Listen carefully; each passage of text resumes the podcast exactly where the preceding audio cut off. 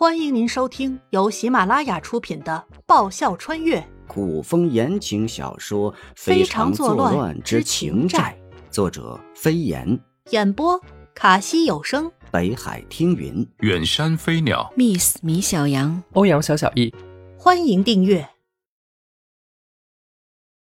第七十七集。入主东宫，听见主人叫自己，小七摇着尾巴。跑到严灵犀跟前，小七，欠债还钱，见义勇为，这些事儿你做的一桩比一桩好。严灵犀愤愤不平的开始数落：“你说让你去慕容易书房给我找嫁妆，你咋就不动动脑子，费点心思？到现在一点线索都没有。他的那个心好塞，都不知道小七到底有没有把他的事放在心上。”小七趴到地上，抬起两只前爪，抱着头，两个耳朵垂下，眼睛一闭，索性装死。小七，到底我们两个谁是主子？小七咋成这副德行了？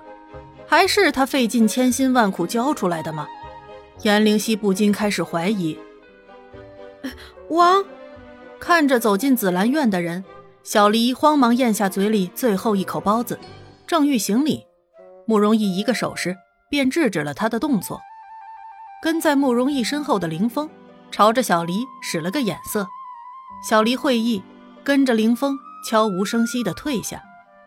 趴在地上的小七撑起两只前爪，抬头看向慕容逸，冲着他汪汪叫了两声。若是颜灵犀注意看，会发现小七的眼神里无比的幽怨。当然。这幽怨是对慕容逸的。小七的话，听吧，就知道偷听。你个奸诈狡猾的老狐狸，总有一天我会帮主人找到他的嫁妆。其实不是他不动脑子费心思了，实乃他要对付的人无比奸诈。从他第一天潜伏进书房起，就在开始防着他。妍妍，慕容逸看了眼一脸不悦的颜灵犀。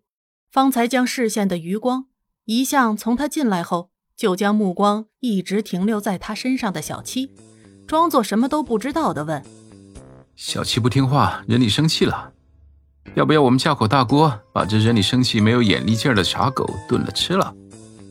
说谁是傻狗呢？小七躬身，全身上下纯黑柔顺的毛都直立起来，冲着慕容逸呜呜呜的发出警告：“这人。”不好对付，说不定说的就是真的。主人还在生他的气呢，肯定不会帮他了。妍妍，你这狗果真是越来越没眼力劲儿了。慕容逸完全无视小七嘴里呜呜呜的低鸣警告声，栖身靠近颜灵犀，将人搂进自己怀中。要不我们也别择什么良辰吉日了，就现在吧。大冬天的，吃点狗肉也不错。小七浑身一个机灵，一溜烟跑了。主人说：“好汉不成一时之勇，他是好汉，来日方长。”妍妍，你说，以后我在哪儿，那就是你的家。他还是没有那个自信。慕容逸嘴角泛起一丝难以察觉的苦涩笑容。生在天家，有很多时候，他亦无能为力。去跟自己的命运抗衡。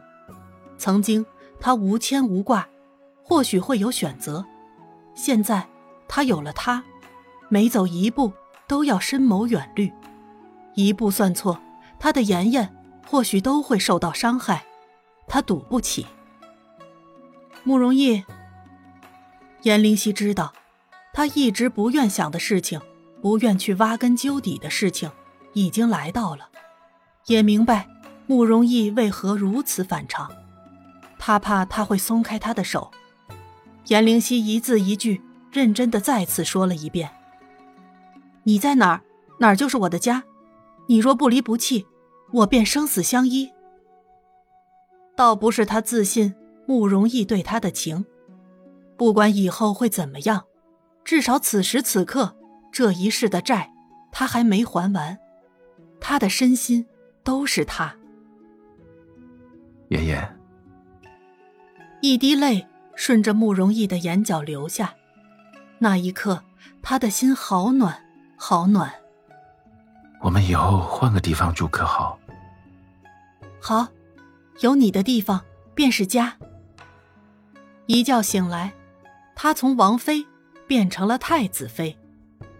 看着描龙绣凤的地方，啥都格外讲究，无一不透露着高人一等的偌大宫殿。颜灵犀在内心深深叹息了口气，脸上的表情倒是没什么喜怒，平淡的很。他的心声不能让慕容易看出来，因为当大家都认为成为太子的慕容易会有乐不思蜀的时候，只有他知道慕容易有多不开心。他何尝不想自由自在？王一开口便知不对的小离忙闭了嘴，吻了一下才道：“娘娘，太后身边的刘嬷嬷来了。”唉。颜灵犀憋不住的一声摇头叹息，抬头挺胸背打直的坐好。做了太子妃，提升的不单单只是身价，还有头上的各种重量。颜灵犀好不容易才把脖子调整好，用眼神示意小离带人进来。慕容逸刚走，他连东宫的门都还不知往哪个方向开，屁股都还没坐热，就有人来。宫斗啊宫斗，颜灵犀哀怨：以前看别人斗，现在得自己斗了。小黎领着刘嬷嬷进入大厅，刘嬷嬷身后还跟着浩浩荡荡一大群宫女太监。颜灵犀暗自数了数，共二十人，宫女太监各十个。哎呀妈呀！颜灵犀打了个冷战，以后她这太子妃还有自由吗？照着剧本里写的，以后或许都还有有心人往他身边送人，当真是一入豪宅深似海，从此自由是路人呐。